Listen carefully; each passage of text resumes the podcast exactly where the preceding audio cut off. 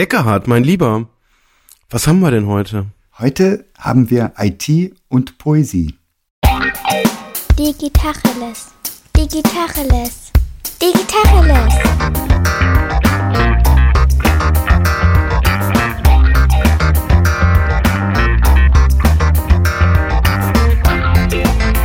Mein Name ist Jens Wehrmann. Und ich heiße Eckehard Schmieder. Ja, äh, erzähl mal, was, was, was hat's denn mit IT und Poesie auf sich? Ja, wir haben heute einen besonderen Gast, nämlich den Jürgen Artmann. Der Jürgen ist seit 2010 Geschäftsführer bei AXO in Darmstadt. AXO steht für Accelerated Solutions GmbH und das ist ein IT-Dienstleister. Und er ist auch Senator der Wirtschaft Deutschland. Davor war er Abteilungsleiter bei einem großen IT-Unternehmen und irgendwann hat er mal als Software-Ingenieur begonnen. Aber das Besondere ist, der Jürgen ist Poet. Und er bringt es fertig, lyrisch tätig zu sein, neben der aufwendigen Tätigkeit als Geschäftsführer eines IT-Dienstleisters. Und ähm, er, hat, er schreibt Prosastücke, er schreibt Gedichte. Und das finde ich bemerkenswert. Jürgen, du teilst auch die Kanäle. Das heißt, ähm, auf deinen Business-Kanälen ist das auch sichtbar. Das ist richtig, ja. Wie gut verträgt sich das ähm, mit deinem Business, die Tätigkeit als Poet? Und wie, wie gewichtest du das? Ist Poesie Hobby und IT-Beruf oder bist du im Herzen ein Poet, der sich mit seiner Geschäftsführertätigkeit die Poesie verdient? Hm. Das sind viele Fragen auf einmal. Ich äh, weiß auch gar nicht, ob ich Poet bin, sondern ich würde sagen, ich bin eher so Prosaist.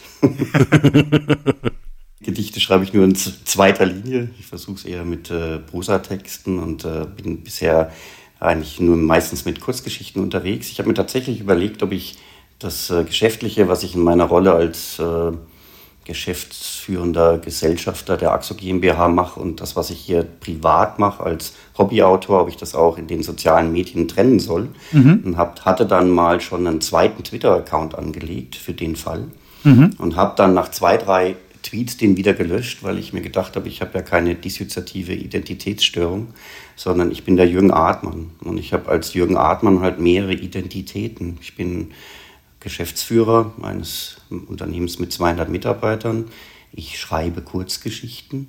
Ich bin Vater. Ich bin Fußballspieler in einer Altherrenmannschaft. Ich bin ehemaliger Schachspieler.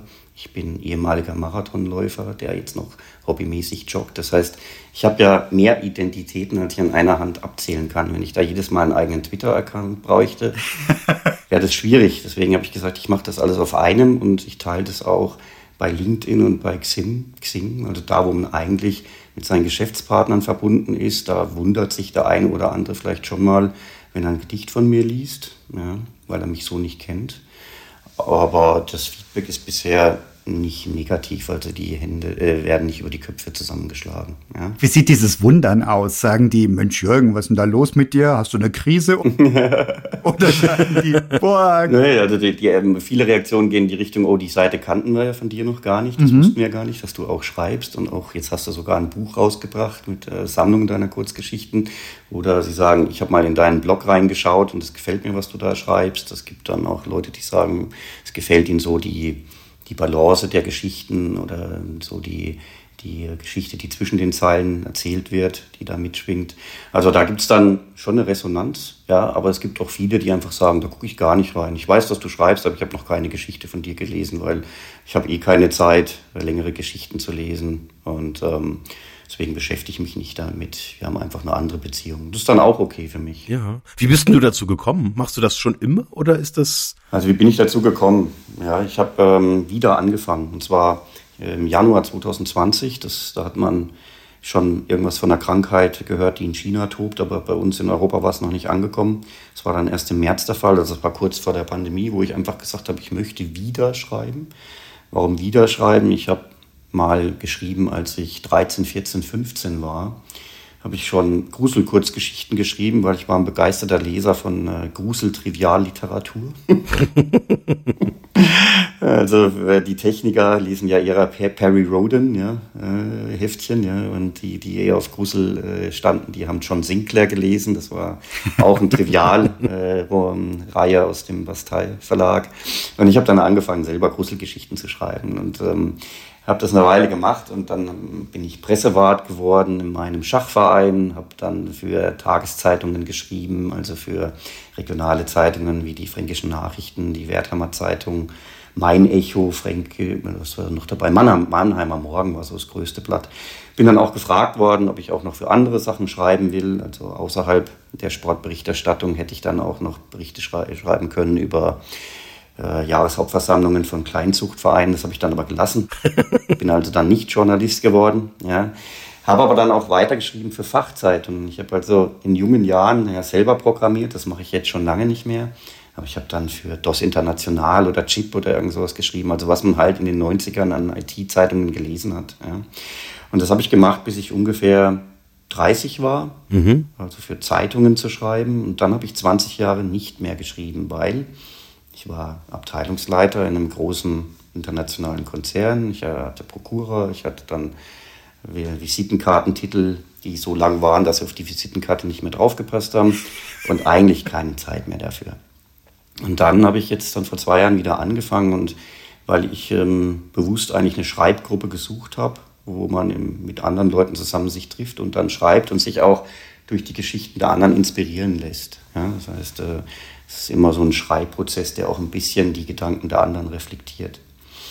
Warum habe ich das begonnen? Weil äh, vielleicht zur Stärkung der eigenen Resilienz, vielleicht um selber Dinge zu verarbeiten. Es gibt einen Schriftsteller, Bodo Kirchhoff, der hat auch den Deutschen Buchpreis 2018 gewonnen. Ich kenne ihn auch persönlich, der hat mal gesagt, Schreiben ist Handwerk und die eigenen Abgründe. Ne? Und so gesehen ja, und das eine ist ohne das andere nichts. Ne? Das heißt also, man muss schreiben lernen, man kann es lernen. Und man schreibt dann die besten Geschichten, wenn sie irgendwas mit einem selbst zu tun haben. Das heißt, das hat auch immer irgendwas Verarbeitendes und ähm, Reflektives, ja, also man reflektiert. Ja. Andere Leute nehmen Podcasts auf an der, an der Stelle. Ja, ja, genau. Ja, ja, gut, mit Ausnahme nur, dass wir es halt nicht gelernt haben. Und, aber es ist egal. Müssen wir jetzt nicht ausformulieren. ähm, Gab es irgendwie ein, so, so, so, ein, äh, so, so ein signifikantes Primärereignis, wo, wo irgendwas dich so getriggert hat, dass du gesagt hast, das ist jetzt so emotional, dass ich jetzt da, da, da sucht sich das jetzt so den, den Weg und ich brauche irgendeinen Kanal, um das rauszukriegen aus. Gab es da irgendwas oder? Ja, ich denke schon. Also ich habe ähm, hab zwei Söhne. Der eine ist 18, der andere ist äh, 15. Und der ältere ist angeblich hochbegabt. Es gibt ja da Testungen, die man machen kann, die dann irgendwie eine Zahl unter einem IQ äh, schreiben und dann sagt man hochbegabt. Ja. Hochbegabt ist aber nicht immer äh, ein Segen, manchmal ist es auch eine Prüfung. Ja? Und es das bedeutet, dass man im Leben einfach anders tickt oder einen anderen Code hat, wie man funktioniert. Und manche Dinge, die normativ sind, funktionieren bei Hochbegabten nicht. Zum Beispiel Schule. Schule funktioniert da nicht. Und mein Sohn ist halt, der ist, der ist wie gesagt jetzt 18, ist schon mit 11 nicht mehr in die Schule gegangen. Wow. Mit 12, 13 nicht, mit 14 dann gar nicht mehr. Mhm. Was heißt das nicht, er ist nicht hingegangen? Weil wir haben ja Schulpflicht in Deutschland. Ja, genau. Wir haben in Deutschland eine Schulgebäudebesuchspflicht. Ja.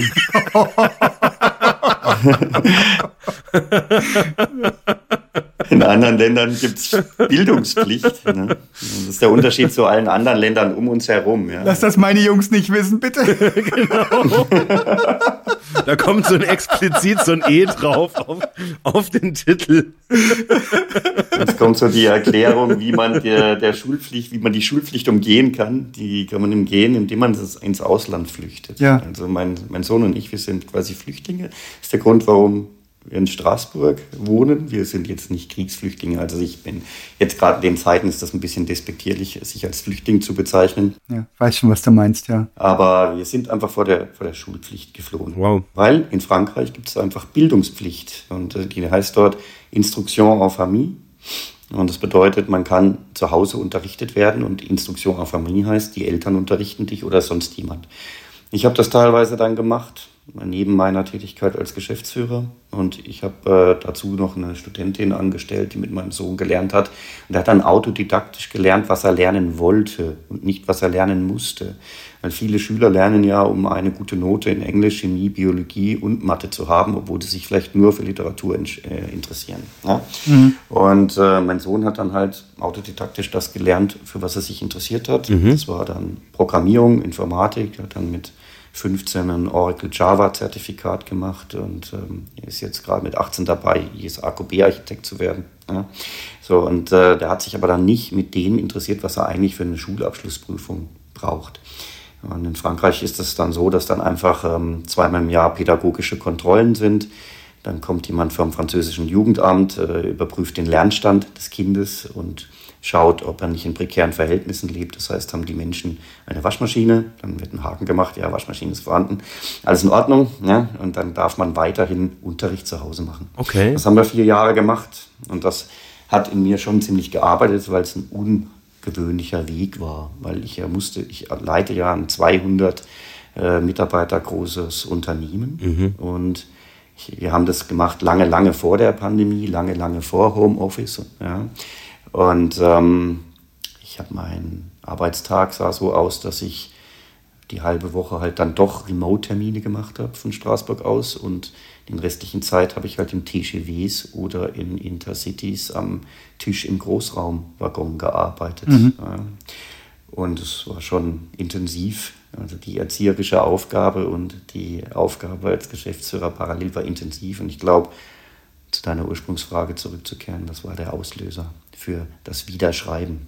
Ja, okay. Wie, wie, wie, wie gehst du dann vor? Was, was passiert dann? Du hast irgendwie eine Emotion. Ja. Ähm, und äh, versuch, versuch mir, weil ich kann es mir tatsächlich, ich, ich, ich habe schon Songs geschrieben, ich weiß, wie das so ganz grundsätzlich halt irgendwie funktioniert. Ist das? Ja, genau. Wie, wie geht das, eine Kurzgeschichte zu schreiben? Also man macht sich natürlich irgendwie Gedanken. Man hat irgendwie beim Joggen oder beim Laufen durch die Stadt hat man Gedanken. Dann mache ich mir sofort eine Audionotiz oder irgendwie eine Notiz auf dem Handy oder in einem Blog, den ich dabei habe. Irgendwann setzt sich das zu einem Puzzle zusammen. Es gibt ja, wenn ich sage, dass äh, das irgendwas mit Reflektieren zu tun hat, dann ist es ja auch so, was ähm, man denkt darüber nach, ähm, wie geht's der Menschheit, wie geht es der Welt, wie geht es mir in der Welt, ja, und was haben die ganzen Dinge, die da tu, passieren, mit mir zu tun? Was hat äh, die Corona-Krise mit mir zu tun? Was hat der Ukraine-Konflikt mit mir zu tun? Was hat ein Mensch mit Fellmütze und äh, Wallknuttknoten, Tattoo, der im Kapitol aufmarschiert, mit mir zu tun? Ja, so.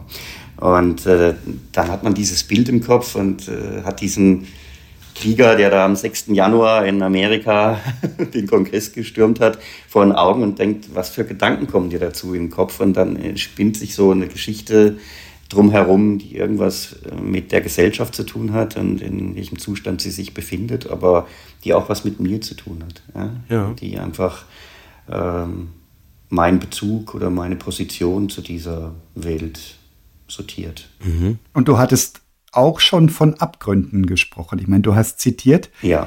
Ähm, die tun sich bei dir auch auf. Sind das Abgründe, in die du selber reinguckst oder in die du deine Leser und Leserinnen reingucken lässt? Ja, schon auch. Und tatsächlich schreibe ich da auch relativ viel persönliche Sachen, wo ich mir manchmal überlege, ob das so clever ist, als Geschäftsführer sowas zu schreiben. Ja, weil man spielt ja auch Rollen. Ja. Also ich sag mal, ein Geschäftsführer ist ja nicht authentisch, wenn er Jürgen Artmann ist, sondern ein Geschäftsführer spielt die Rolle, Geschäftsführer eines 200-Mann-Unternehmens zu sein. Natürlich mache ich das intrinsisch und habe das auch selber gegründet und bin da auch sehr motiviert, das zu tun. Aber es ist wie ein Schauspieler, der King Lear spielt. Ja? Wann glaubt man ihm, dass er King Lear ist? Nicht, wenn der Schauspieler Jürgen Artmann heißt und dann Jürgen Artmann spielt, sondern die Leute wollen King Lear sehen. Und Du bist dann authentisch, wenn die Leute glauben, da steht King Lear auf der Bühne. Ja. Und nicht, da steht Jürgen Artmann auf der Bühne. so ist es als Geschäftsführer auch.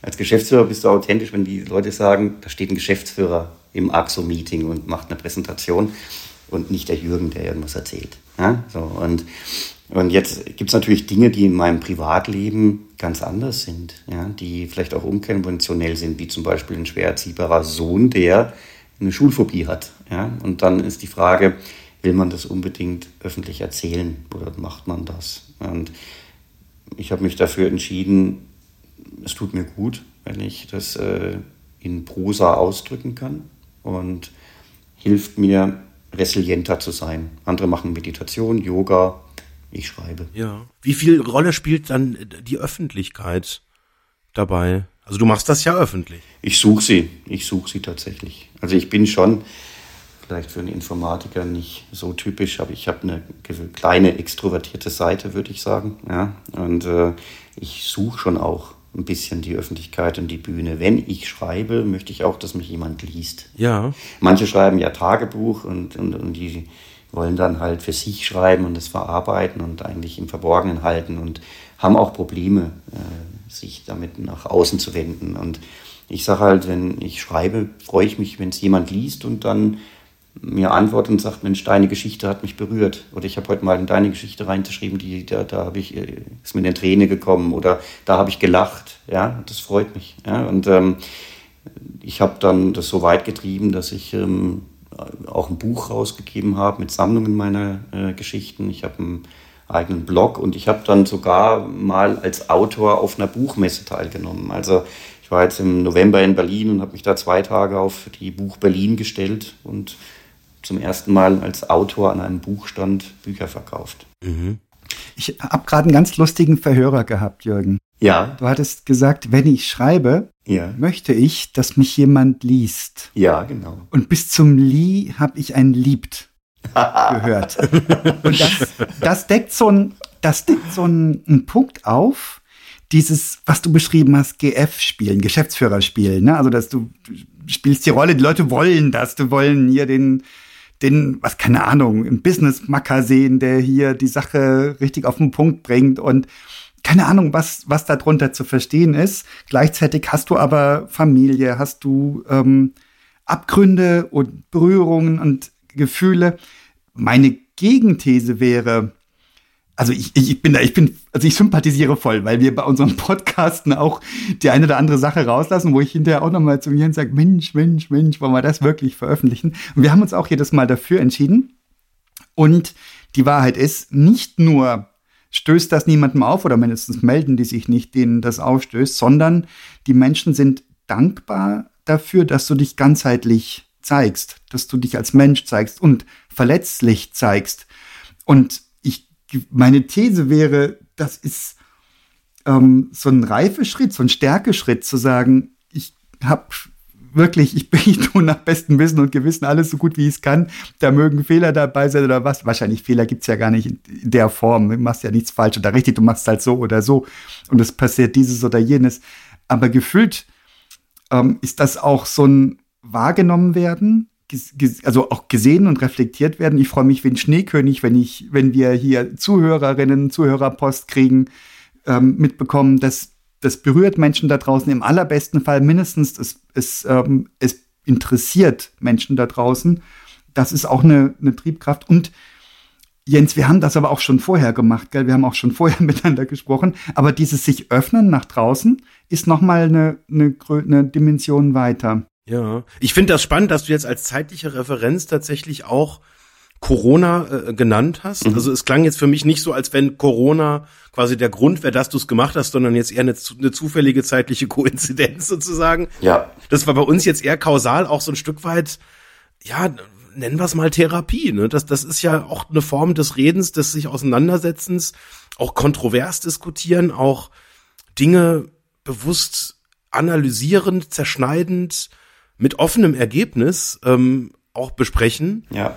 Ähm, und was mich jetzt tatsächlich nochmal interessieren würde, weil du hast jetzt ein paar Positivbeispiele genannt, äh, mit denen ich auch sehr äh, resoniere, ähm, wo sich dann Menschen wirklich auch melden und sagen, hey, ich habe da was Positives äh, entdeckt, da war ich gerührt, da äh, ist mir eine, eine Träne runtergelaufen, da ähm, kann ich irgendwie dann die Sichtweise nachvollziehen. Ähm, Gab es da auch andere oder gegensätzliche äh, oder irgendwie so Erfahrungen, wo du mal gemerkt hast, nee, das, das, da ist das nach hinten losgegangen? Nee, also nach hinten losgegangen noch gar nicht, aber ich glaube, die Leute, die es gar nicht mögen, sagen einfach nichts. Ja? Also da ist keiner jetzt zu mir gekommen, hat gesagt, das war total äh, daneben oder so. Ja, das trauen sich die Leute nicht. die Leute. nee, das, also die oder die, die es gelesen haben, die trauen sich das nicht wirklich also ein ganz, ganz negatives Feedback zu geben. Ich habe noch keins bekommen. Ach ja, was ich mal sagen wollte. Jetzt ist deine Chance, egal. Jetzt kannst du mir sagen. genau. Okay, wir kommen nun zur zweiten Hälfte. Genau, aber ich habe schon natürlich auch Reaktionen. Also wenn jetzt jemand das Buch gelesen hat, dann äh, gab es dann mal eine Reaktion wie, äh, ja, viele Geschichten haben mir sehr gut gefallen und manche auch nicht. Ja, sowas kommt dann mal. Ja? Dass dann mal einer sagte, dass die Geschichten nicht gleich gut sind, ja, oder dass sie äh, andere sprechen die Menschen mehr an und andere sprechen die Menschen jetzt gar nicht an. Ne? Solche, so ein Feedback kommt schon auch, aber das ist nicht schlimm, das gehört dazu, ja, weil äh, Schreiben ist äh, so vielfältig und äh, es ist eine Stilfrage, es ist eine Genrefrage, was einem interessiert. Ja. ja. Und bei mir ist es ja eher so ein bisschen das Beobachten alltäglicher Dinge. Ich schreibe nicht äh, Weltbewegendes, ich schreibe keine politischen Essays, ich schreibe keine Krimis, ich schreibe keine Thriller, ich schreibe, beobachte Alltägliches und schreibe eigentlich darüber. Ne? So, und der Bezug zu Corona ist eher negativ gewesen, dass Corona so kurz nachdem ich wieder mit dem Schreiben begonnen habe, angefangen hat, weil natürlich schleicht sich Corona in die Texte rein. Ja? Und irgendwann mal hat man selber es satt, dass schon wieder äh, ein Corona-Bezug im Text sich reingeschlichen hat und nimmt sich dann wirklich vor, das diesmal zu unterlassen ja? und dann nach Möglichkeit mal nichts da reinzuschreiben. Aber es entstehen dann auch Texte zum Beispiel, die wo vordergründig gar nichts von äh, Corona erwähnt wird. Aber es ist klar, es muss in einer Zeit gewesen sein, wo nicht viel los war, weil einfach die Stimmung der Geschichte das äh, in dem Kontext klar macht. Äh, hier sind nicht viele Menschen in der Stadt, äh, die Restaurants sind leer, äh, an dem Umstiegeplatz in der Innenstadt, wo sich alle Tramlinien kreuzen, ist nicht viel los, außer die Schüler. Ja, so, und obwohl man gar nichts zu Corona sagt, hat man trotzdem die Atmosphäre. Ja. Hast du da vielleicht mal äh, ein Beispiel für uns und unsere Zuhörerinnen und Zuhörer? Ich könnte da mal ein Beispiel. Wir haben da mal was vorbereitet. okay. ich hab gehofft, gibst du. ich hab gedacht, vielleicht fragt ihr ja mal, ob ihr was hören wollt. Genau, ich, ich nehme mal, weil ihr heißt ja die Tacheles und da habe ich mir gedacht, welche etwas denn da jetzt genau so eine Stimmung äh, da rein und was hat vielleicht auch ein bisschen, vielleicht kann es auch ein bisschen was mit Digitalem zu tun hat.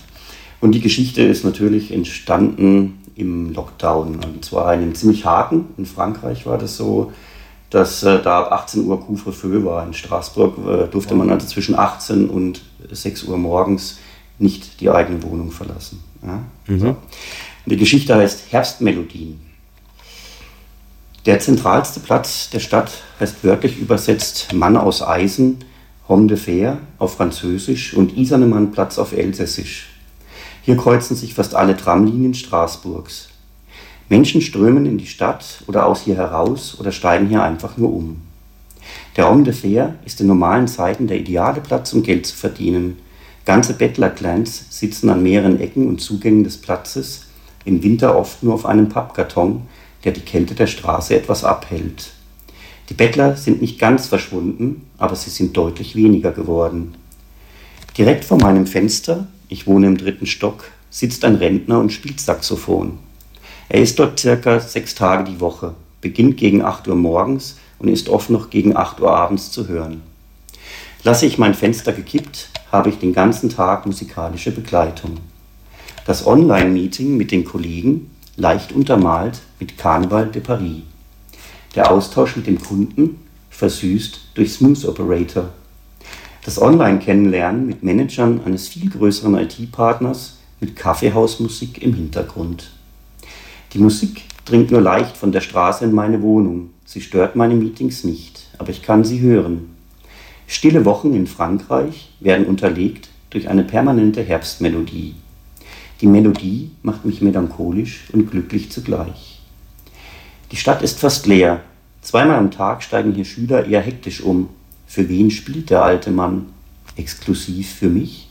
Warum spielt er immer weiter? Er sitzt hier Stunden in der Kälte, aber verdient kaum Geld. Vielleicht hat er einfach Freude am Spielen. Mehrmals bin ich schon hinunter zu ihm und habe ihm ein paar Münzen in den Koffer geworfen.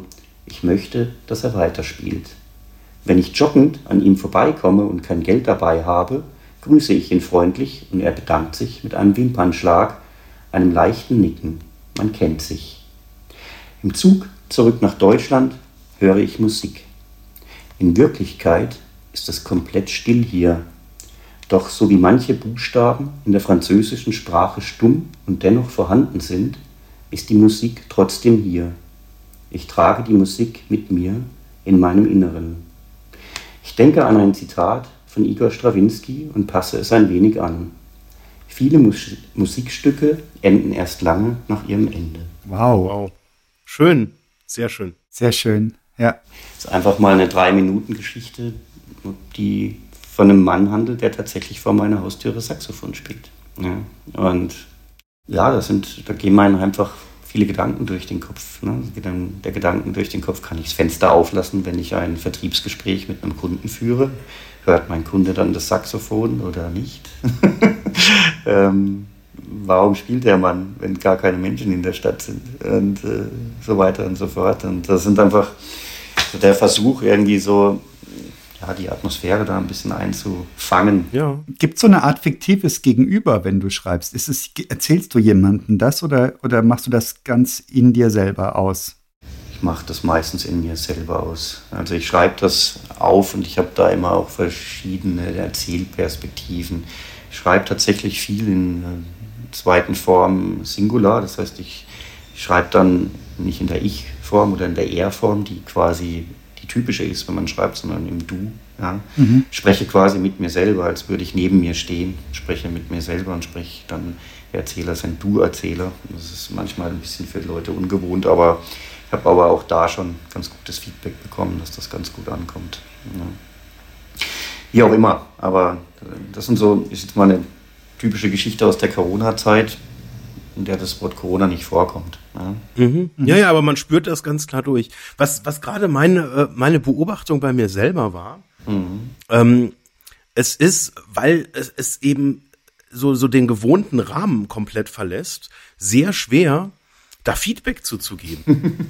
Wir haben jetzt beide gesagt, das ist schön, weil es irgendwie uns, glaube ich, getriggert hat und wir es einfach in der Perspektive jetzt gerade einfach als mhm. bewegend, berührend und irgendwie auf eine sehr angenehme Art beschreibend empfunden haben. Mhm. Aber ich könnte mir vorstellen, dass es für die meisten Menschen total schwierig ist, dann differenziert irgendwie sich zu, zu äußern, weil wie äußert man sich zu einem, einer Geschichte, einem Gedicht oder bei einem Lied? Das ist, ich finde es total schwierig. Ja, manche, mit denen wir die, die Geschichte gelesen haben oder wo ich sie mal vorgelesen habe, die ähm, haben ähnliche Dinge erlebt oder erzählen dann davon, können sich deshalb reinversetzen mhm. oder sie kennen den Ort, kennen vielleicht genau diesen Platz in Straßburg, wo die Tramlinien sich kreuzen und sagen, ja, ist ja verrückt, dass da gar nichts los ist und äh, was für eine verrückte Zeit. Und sie werden dadurch auch angesprochen, also weil sie sich dann doch in die Szenerie reinversetzen können. Ich habe einen sehr guten Freund, der mich in Straßburg öfter besucht und der sagt, ich kenne den Platz ganz genau und ich bin, als ich die Geschichte gelesen habe, war ich mit dir dort ja, und habe den äh, quasi den Platz vor mir gesehen und die umsteigenden Schüler und äh, den äh, Saxophonspieler dort vorstellen können. Solche Kommentare kommen dann und darum geht es mir eigentlich. Es geht mir gar nicht um ein analytisches, wissenschaftliches Feedback. Wenn einer sagt, irgendwas rührt sich gerade in mir. Ich kann es doch gar nicht ausdrücken, ja, aber ich, es hat mich irgendwie berührt, ja. Und ich bin jetzt entweder auch melancholisch oder, oder erfreut oder ich höre auch Musik, obwohl gar keine da ist und habe gerade plötzlich ein Lieblingslied im Kopf, das ich manchmal vor mich hin summe, ja, weil Musik schön ist, wenn ich sie mitnehme, auch wenn keiner Musik spielt dann ist das für mich Feedback genug, weil dann hat es irgendwas ausgelöst. Ja, also mir, mir, geht das auch so. Ich bin in der Nähe aufgewachsen, also in Freiburg im Breisgau, so, mhm. in. Fahrradnähe zu Straßburg. Das waren so die Teenager-Radtouren, die nach Straßburg gingen. Das ist aber schon eine schöne Radtour. ja, aber waren gut unterwegs, ja. ja, also das ja. Da, hat gepasst und das hat, damals war die war Frankreich noch so richtig Ausland. Da musste man durch den Zoll und mich haben sie immer kontrolliert ähm, ohne Ende. Irgendwie muss ich, muss ich nach Hasch ausgesehen haben und ich kann mir es bis heute nicht erklären, wie sie da, aber wie auch immer, da war da noch gelbe Fahrbahnmarkierungen und die Autos hatten gelbe Lichter und ähm, das war alles ganz wahnsinnig schmutzig. Also das weiß ich auch noch. Also die Straßen dann knöchelhoch mit Müll besät und sowas. Das war das Frankreich in meiner Kindheit, wenn ich darüber ging. Und das war trotzdem, hatte diesen, oder vielleicht gerade deswegen, diesen exotischen Hauch. Das erkenne ich wieder und aber auch diese ähm, alltäglichen Dinge, die so dieses poetische anklingen lassen. Das habe ich auch, diesen Effekt. Du sagst, du beobachtest alltägliche Dinge. Mhm. Du bist publiziert. Ähm, wenn ich richtig informiert bin, du hast auch den einen oder anderen Preis schon mitgenommen, ne? So einen Literaturpreis. Preise nicht, aber ich habe ähm, bei Wettbewerben, also bei Literaturzeitschriften ja. schickt man Zeitungen ein, die haben öfter Ausschreibungen. Ja. ja. Und dann wird man äh, in den seltensten Fällen veröffentlicht. Mhm. Und ich habe im letzten Jahr es zumindest den 15 Mal geschafft, in Literaturzeitschriften oder in Anthologien reinzubekommen. Wow. Mhm. Das ist nicht schlecht. Also wenn jede zweite Geschichte schon irgendwie in ein, ähm, eine Literaturzeitschrift kommt und abgedruckt wird, ist das ein schönes Ergebnis, weil die Quote ist halt irgendwie 10 Prozent. Ne? Die können in so einer Zeitschrift 20 äh, Geschichten veröffentlichen und erhalten aber 200, weil jeder halt veröffentlicht werden will. Ja? So. Mhm. so gesehen ist das nicht schlecht. Ich war jetzt auch in der Anthologie vom siebten Bubenreuter Literaturwettbewerb. Das, da kommen dann halt auch die selektionierten Geschichten rein. Und ich habe es mal sogar geschafft, auf die Seite des Internationalen Haiku-Verbands. Ich weiß nicht, ob ihr damit äh, vertraut seid. Das ist eine japanische Gedichtform, die nur aus drei Zeilen besteht. Wow. Das ist eine ganz stark reglementierte Gedichtform. Oh, gib uns einen Haiku, komm. Hast du einen parat? Ich habe einen Haiku parat, ja, genau. Und also ein Haiku, um es nochmal ein bisschen einzuordnen, wie gesagt, ist eine japanische Gedichtform, die ganz strenge Regeln hat. Sie hat in der Regel äh, drei Zeilen und sie hat 17 Mohren. Eine Moore kann man ungefähr übersetzen als Silbe. Also die erste Zeile muss exakt fünf Mohren haben, die zweite sieben und die dritte wieder fünf, sodass man auf 17 Mohren kommt. Und dann muss es ein, ein poetisches Ich haben, es muss einen Jahreszeitenbezug haben, ohne die Jahreszeit zu nennen. Und man kann auch alles falsch machen, das heißt, man kann auch mehr Silben verwenden und dann doch die Jahreszeiten ändern. ist es halt kein richtiger Haiku. Man kann auch witzige Haikus machen, die heißen dann Senru. und so weiter und so fort. Aber es gibt tatsächlich weltweit Haiku-Gesellschaften, die sich nur mit diesem Thema dieser Dreizeiler beschäftigen. Und äh, einer Dreizeiler, den ich da geschrieben habe, der heißt, ich lese ihn einfach mal vor, die kleine Freude, eine Dame im Aufzug, zwei Lächeln im Winter. Das ist es schon. Ne? Oh, hohe Kunst. Hohe Kunst. Naja, und, und vor allem der Jahreszeitbezug auch auf allerletzte, ne, auf die letzte Silbe noch schnell. Drei Silben für die Jahreszeit. Jetzt würde der, der promovierte Heiko-Wissenschaftler würde sagen, Winter darfst du aber nicht sagen. Ja, ja, genau, ohne sie zu nennen. Da hast du vorher, das Briefing war schon deutlich. Du musst sagen Schnee. Ja, du musst sagen Schnee. genau so.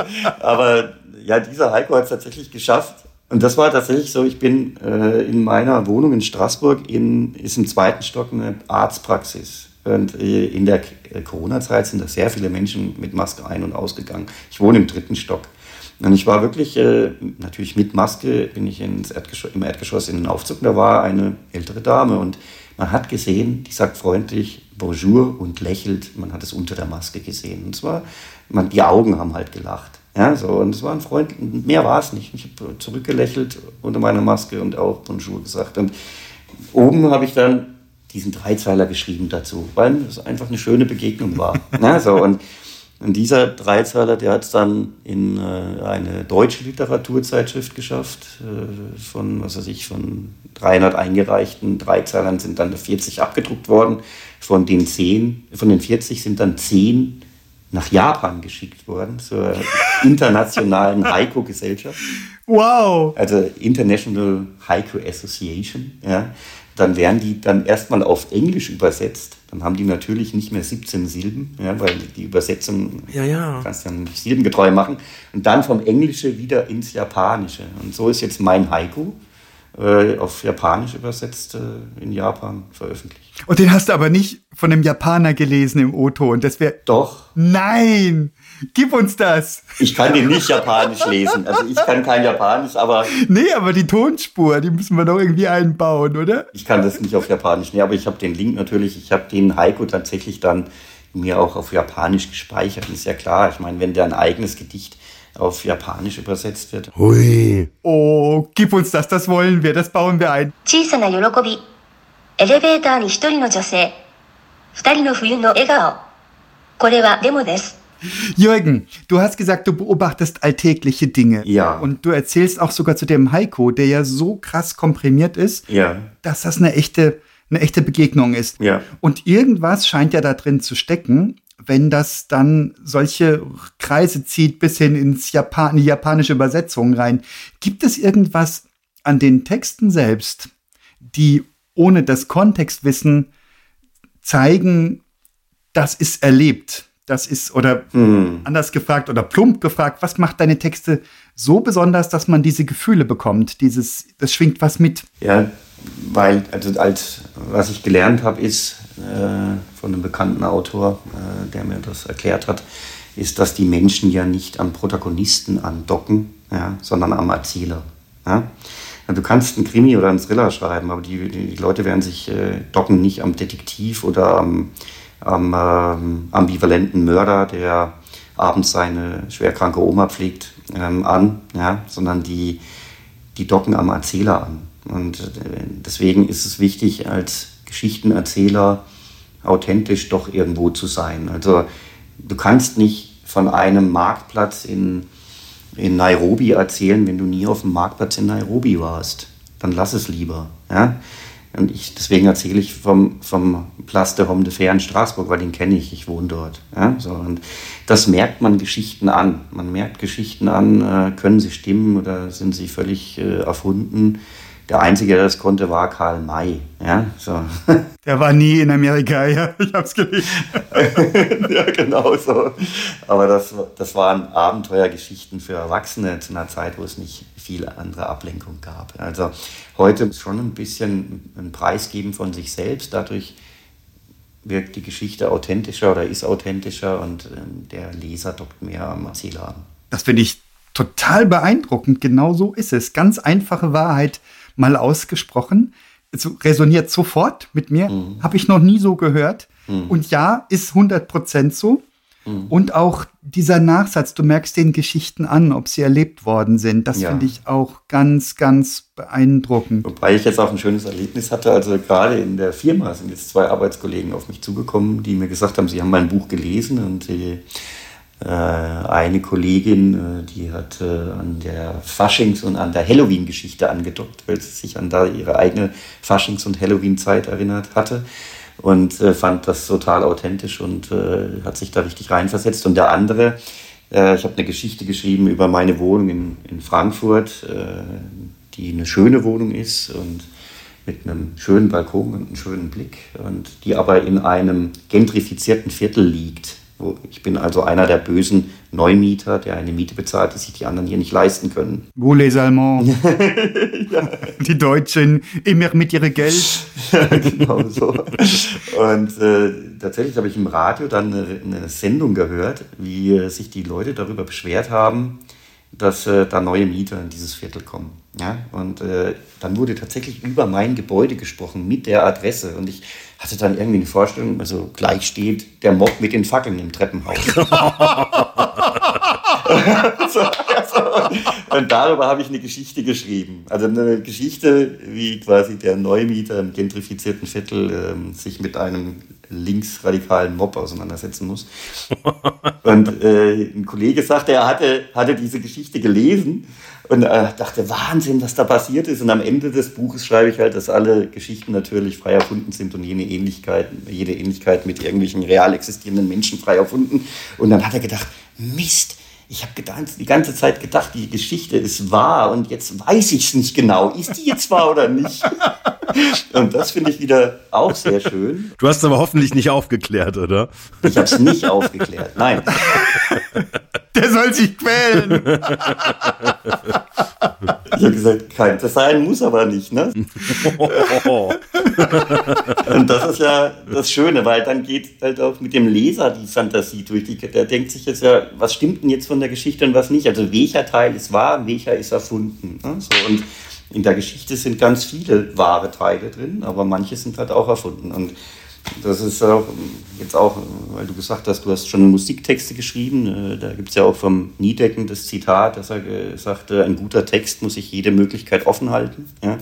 Und so ist das auch in einer guten, äh, kurzen Erzählung. Da muss, die muss sich jede Möglichkeit offen halten. Ne? Und dann kann der Leser selber überlegen, was er davon glauben will, was wahr ist und was das äh, dazu gedichtete ist. Ja. Ja, oder auch was er oder sie halt auch reininterpretieren möchte. Genau, genau. Das ist ja auch das, das, das Schöne irgendwie, finde ich jetzt gerade auch an der Musik, dass man eben Optionen hat, wie man es versteht. Und gerade dadurch, dass diese starke Kompression ist ja auch quasi, das, das ist die notwendige Konsequenz, dann, wenn man Dinge sehr stark reduziert, dass eben vieles offen bleibt und da spielt dann die Fantasie mit und ist wie bei Horrorfilmen, wo die schlimmsten Szenen Genau. oder ich finde am schlimmsten immer die Filme, wo ich das, was da Schreckliches passiert, nicht sehe, sondern mir das selber vorstelle, weil dann stelle ich mir in meinen Gedanken halt so das Schlimmste, was ich mir gerade vorstellen kann vor und nicht das Schlimmste, was sich der Regisseur vorstellen konnte. So ein bisschen das Prinzip wahrscheinlich. Genau. Ja, das gi- gilt für Bilder auch in meiner Wahrnehmung, also auch wirklich für Bilder, die wir in der Kommunikation einsetzen. Spannend ist das, was du nicht siehst, nicht das, was du siehst. Ja, und diese, die Kunst des Andeutens. In der Mode, aber hallo, ja, also, also deute die Dinge an und sprich sie nicht aus und hau nicht mit dem Hammer drauf. Daran kannst du auch einen schlechten Horrorfilm erkennen, wenn der mit ganz starken Hell-Dunkel-Kontrasten arbeitet oder mit irgendwelchen Geräuscheffekten, wo so ein lautes, lautes Schreien knallt in dich, an dich ran. Das ist stumpf, ja, das kann einen erschrecken, aber das berührt dich nicht wirklich. Und berührend sind die Dinger, die wirklich ähm, dich gruseln lassen, wo es in dir drin weiter, weiterarbeitet, ganz sicher. Jürgen, ich muss die Frage stellen, das ist, ähm, wir kommen im Digitacheles nicht weg ohne die Frage, weil ähm, hat das Schreiben von dir in irgendeiner Form auch mit IT zu tun oder gibt es eine gemeinsame Wurzel oder sind das wirklich völlig disjunkte Zweige? Also das Schreiben, die Tätigkeit selbst, würde ich sagen, ist wie eine zweite Identität, wie ich es schon ausgeführt habe. Man hat ja mehrere Identitäten. Man ist, wie gesagt, in mehreren Rollen. Man ist Geschäftsführer, Vater, Fußballspieler, Schachspieler, Schriftsteller. Ja?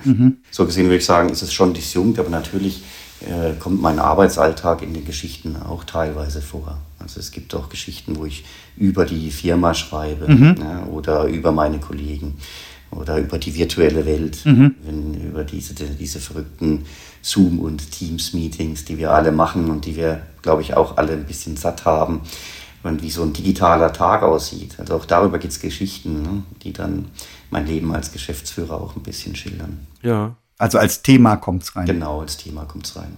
Ja. Wissen die Kolleginnen und Kollegen, über die du schreibst, dass du es tust? Ja, ja. Oh, Ich versteck's ja nicht. kriegen die dann auch einen Link, so nach dem Motto, ja, hier, Meeting gestern war nicht so toll und jetzt hier, guck mal. Es liest mich nicht, natürlich nicht jeder. Also ich glaube, also erstens nenne ich die dann nicht gleich, ne? sondern die haben dann leicht modifizierte Namen. Ja? Aber es gab schon Re Reaktionen, wo der ein oder andere mal eine Geschichte gelesen hat und hat gesagt, also ich, du hast da zwar fünf andere Namen verwendet, aber die Anfangsbuchstaben waren zufälligerweise genau die gleichen fünf Anfangsbuchstaben von, unserem, von unserer Abteilung. Und ich konnte genau zuordnen, wer wer ist. Ja. Also das gibt's dann schon. Ja. Und dann? Was passiert dann? Bisher hat mir noch keiner den Hals umgedreht. Also es kam noch keiner vorbei und sagte, ich, du hast mich so schlecht dargestellt, dass äh, du bitte diese Geschichte wieder von deinem Blog löscht. Ja. Das kam noch nicht vor. Diese spannende Form des Feedbackgebens auch, finde ich. Im Personalgespräch genau. ein Gedicht. Genau. Ja, das ist dann schon schwierig. Ja, ja genau. Ja. Du hast aber auch noch eine Identität, ich habe es ganz am Anfang vorgestellt und, und das ging so ein bisschen unter. Du bist auch Senator der Wirtschaft Deutschland. Was genau mag das bedeuten?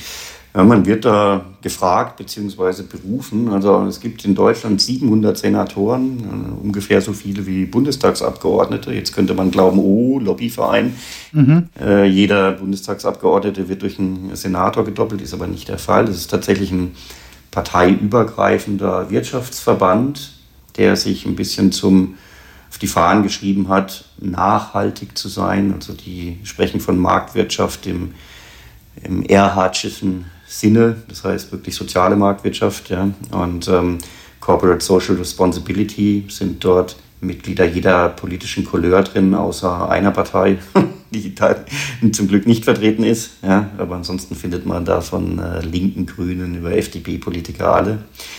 Und ähm, man versucht halt einfach fair zu wirtschaften und ja, verantwortungsvoll zu wirtschaften. Orientiert sich so ein bisschen an den 17 Nachhaltigkeitszielen der UNO. Ja?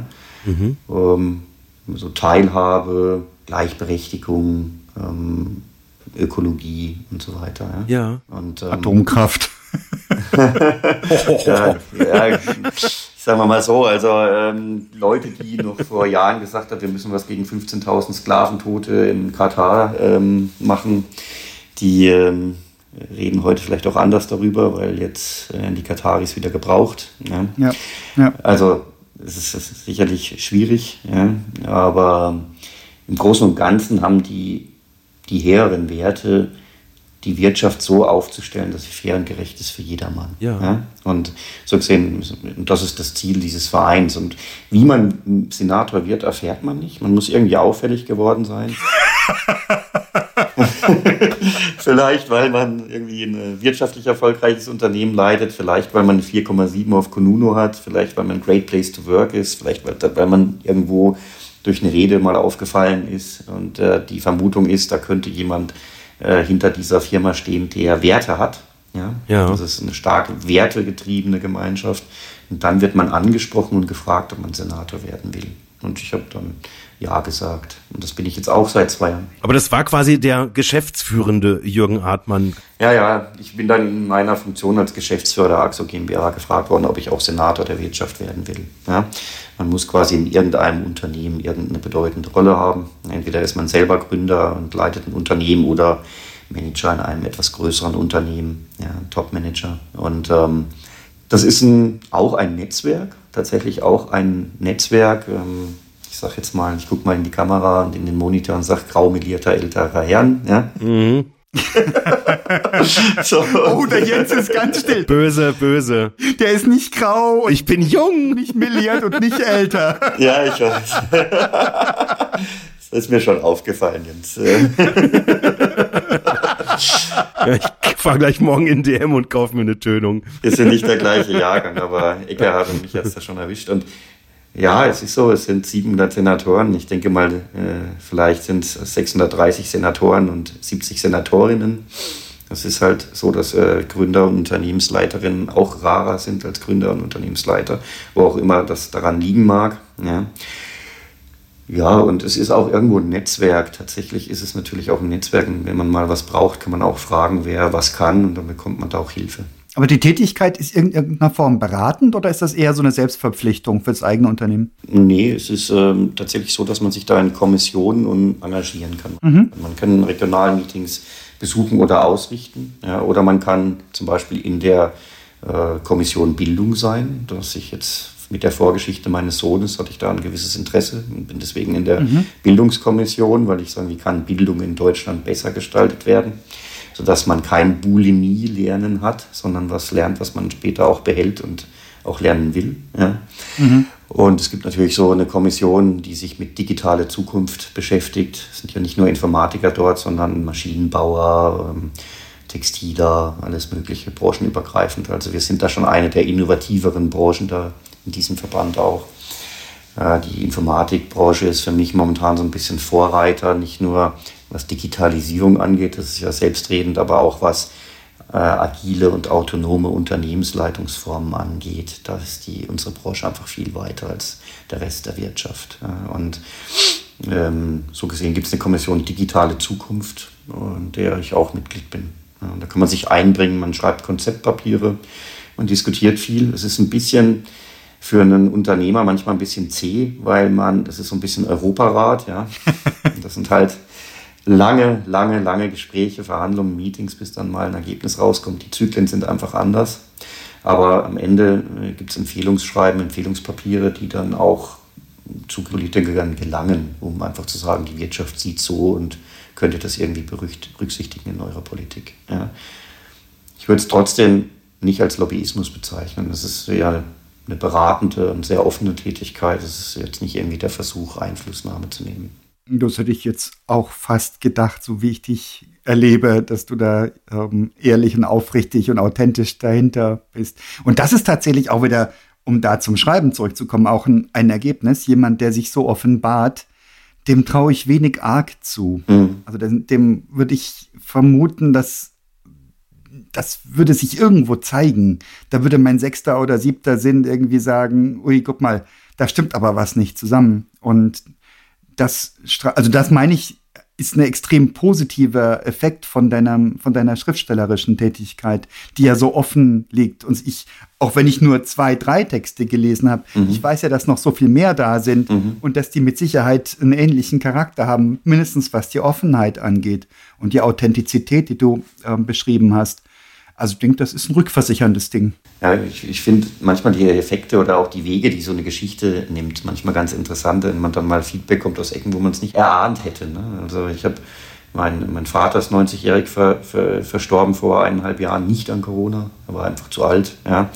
Und ähm, ich, natürlich gibt es dann auch eine Geschichte, eine Begebenheit, äh, wo ich über ihn schreibe. Ja? Und dann äh, habe ich von einem Geschäftspartner eine, ein Feedback drauf bekommen, der gerade noch was mit seinem sehr alten Vater plant und dadurch angetrieben war, das jetzt schnell durchzuziehen. Ja? Mhm. Und ich habe dieses Feedback nie erwartet, weil ich erstens nicht erwartet habe, dass äh, er meine Geschichten liest und zum Zweiten auch nicht erwartet, dass das dann so einen Effekt hat. Also ich schreibe über meinen sehr alt verstorbenen Vater und das löst aus, dass ein anderer Mensch aus meinem Bekanntenkreis was mit seinem alten Vater unternimmt. Das ist doch schön. Ja. Und er legt Wert darauf, dass du das erfährst. Ja. Genau. Also das scheint auch so ein gegenseitiges Ding zu sein, das Berühren, ja? Ja, genau. Also auch, wenn du mich berührt hast, will ich, dass du weißt, dass du mich berührt hast. Erstaunlich, gell? Das verstärkt sich anscheinend. Das stimmt, ja. Ich habe dir auch schon Feedback geschrieben ne, auf eine Straßburg-Geschichte. Mhm. Ähm, und auch da hätte ich ja einfach lesen und genießen können. Und es war mir aber auch ein Bedürfnis, dir zu spiegeln, es ist angekommen und hat was ausgelöst. Ja. Und deswegen schreibt man dann auch weiter, genau wegen solchen Kommentaren. Mhm. Weil man merkt, es hat jemanden berührt und es müssen nicht ähm, Massen von Menschen sein. Mhm. Es reichen da wenige. Das ist ein Ding, das hat sich eingeschlichen 2020. Das ist jetzt da. Das treibst du voran. Ja. Ist das ein Ding, das irgendwann mal die Überhand haben wird? Würdest du irgend, du hast dich jetzt als Hobbyautor ganz äh, moderat bezeichnet. Ja. Bist du irgendwann mal der Autor? Und warst mal Geschäftsführer. Was ist dein Gefühl? Ich kann mir das gut vorstellen, dass es irgendwann mal so sein wird. Wann das ist, weiß ich nicht. Tatsächlich bin ich mittlerweile in drei Schreibgruppen und ich arbeite tatsächlich, ich sag mal, ich bin auszubildender Schreiberling bei Bodo Kirchhoff, tatsächlich bei dem Autor, den ich vorhin zitiert habe, mhm. der 2018 den Buchpreis gewonnen hat. Er wohnt auch in Frankfurt. Und ich habe tatsächlich auch versucht, einen Roman zu schreiben. Mittlerweile bin ich komme ja über Kurzgeschichten nicht hinaus, weil es natürlich auch ein Zeitproblem ist. Also man leitet ja eine Firma nicht nebenbei. Ne? Ein bisschen hat man ja da schon noch zu tun. Und dann äh, kann man nicht Vollzeit schreiben und einen Roman zu schreiben, das äh, dauert in der Regel zwei, drei Jahre und das macht man Vollzeit. Ich habe es aber trotzdem versucht und äh, bin da mittendrin in diesem Prozess. Habe jetzt das Material und den Plot eigentlich zusammen und habe hatte auch schon die Hälfte des Romans verfasst und bin jetzt nach der ersten Feedback-Schleife mit erfahrenen Autoren wieder am Anfang. oh. ui, ui, ui. da muss man halt durch. Bitte, aber das hat ein bisschen getriggert, wo du sagtest, ich habe die, so sinngemäß, ich habe die Zeit, nicht einen Roman zu schreiben. Yeah. Ich glaube, ein Roman ist nochmal eine ganz andere Kategorie. Ja, ja, das ist was ganz anderes. Wenn du so Charaktere, unterschiedliche Charaktere wirklich über eine lange Strecke durchhalten musst, ja, und auch da das Ende offen halten und da dann, keine Ahnung, Cliffhanger zum Ende des Kapitels und so weiter. Ja, das ist halt die Frage, was schreibt man. Ne? Also wenn man äh, so schreibt, wie ich schreibe, ist es ja eher fast autobiografisch, das heißt verarbeitend ja, und mhm. äh, authentisch oder äh, ja, sehr verarbeitend, aber es gibt natürlich auch andere, andere Genre. Ja. Ich sag mal, ich weiß nicht, ob euch Andreas Eschbach was sagt. Ja. Mhm. Das ist ein sehr, der bringt jedes Jahr irgendwie ein 800 oder ein 1000 Seiter raus, aber die sind so genial recherchiert und erzählt. Ja. Mhm. Ich mich frage, wie macht er das? Ja. Also das Jesus-Video oder Ausgebrannt oder irgendwas, ja. Oder ähm, eine Million Dollar, das sind so, eine Billion Dollar, das sind so seine Bücher. Mhm. Denkt man, eine Wahnsinnsgeschichte auf 900 Seiten erzählt und äh, eine Recherchearbeit dahinter, äh, es ist unglaublich. Ja. Und ist für mich nicht vorstellbar, wie man sowas vollbringen kann. Das werde ich auch nie vollbringen, aber gibt es auch äh, den Autor Foster, der gesagt hat, ein Roman ist ein erzählendes Werk von mehr als 200 Seiten. Und das nehme ich mir schon vor. Ich will irgendwann mal ein erzählendes Werk von mehr als 200 Seiten veröffentlichen. Und das würde ich dann Roman nennen. Und dazu brauche ich mehr Zeit. Ja? Deswegen kann ich mir schon vorstellen, dass es irgendwann mal so weit ist, dass ich das hauptsächlich tue. Schön. Wir freuen uns drauf. Danke. Vielen Dank. Jürgen, ganz herzlichen Dank. Danke an euch. Für diesen Rundgang. War ein unglaublich gewinnendes Gespräch. Ich habe mir so ein paar echte Erkenntnisse mitgenommen. Mhm. Und das haben wir immer wieder mal in unseren guten Folgen, wo wir hinterher sagen, wow, da habe ich was mitgenommen. Ja, wie schön. Danke dir. Herzlichen Dank an euch und für die Einladung und die gute Idee, das mal zu kombinieren. Das ist ungewöhnlich. Ich habe mich sehr darüber gefreut. cool.